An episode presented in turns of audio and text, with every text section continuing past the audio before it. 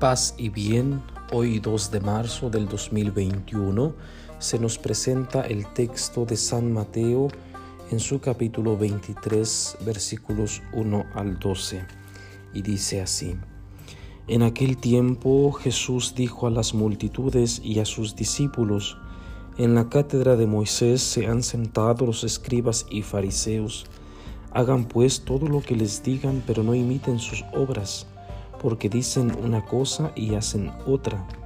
Hacen fardos muy pesados y difíciles de llevar y los echan sobre las espaldas de los hombres, pero ellos ni con el dedo los quieren mover. Todo lo hacen para que los vea la gente. Ensanchan las filacterias y las franjas del manto. Les agrada ocupar los primeros lugares en los banquetes y los asientos de honor en las sinagogas les gusta que los saluden en las plazas y que la gente los llame maestros. Ustedes, en cambio, no dejen que los llamen maestros, porque no tienen más que un maestro, y todos ustedes son hermanos. A ningún hombre sobre la tierra lo llamen Padre, porque el Padre de ustedes es solo el Padre Celestial. No se dejen llamar guías, porque el guía de ustedes es solamente Cristo que el mayor de entre ustedes sea su servidor, porque el que se enaltece será humillado, y el que se humilla será enaltecido. Palabra del Señor. Gloria a ti, Señor Jesús. Queridos hermanos, mucho se nos ha dicho de los escribas y fariseos, tanto es así que los consideramos los malos de la historia. Jesús nunca los excluye, Señala así sus acciones que no corresponden a la vivencia real de la escritura. En el pasaje de hoy se nos invita a realizar lo que enseñan, pero no a imitar sus obras. ¿Qué significa esto? Las palabras no concordaban con las obras. Entonces se nos está recalcando la importancia de ser coherentes con lo que se dice, que debe coincidir siempre con lo que se hace ser muy rigurosos con los demás y condescendientes con uno mismo, se corre el riesgo de hacer la vida pesada a los demás.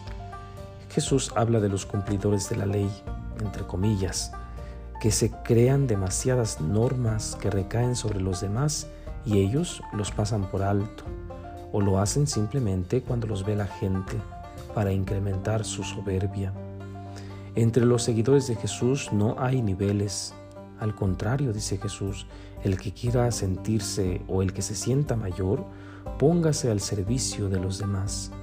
Nos ofrece entonces el servicio como antídoto a las grandezas que de repente tenemos tentación de ser. Deberemos cuidar obviamente nuestro modo de servir, porque si lo hacemos para que nos alaben y para figurar, ya hemos perdido el sentido de ello. El mejor servicio es el que se hace con amor y en secreto. Síntesis. Se nos ha hablado de dos temas el día de hoy. Uno, de la coherencia entre las palabras y las acciones.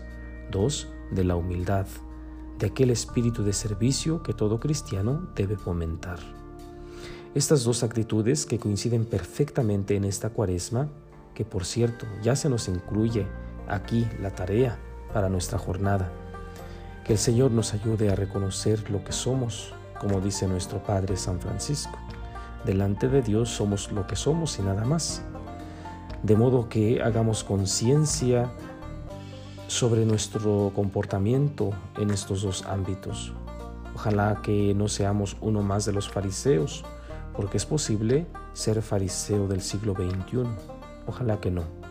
Que Dios les bendiga y les conceda su paz y la bendición de Dios Todopoderoso, Padre, Hijo y Espíritu Santo descienda sobre ustedes y permanezca para siempre. Paz y bien.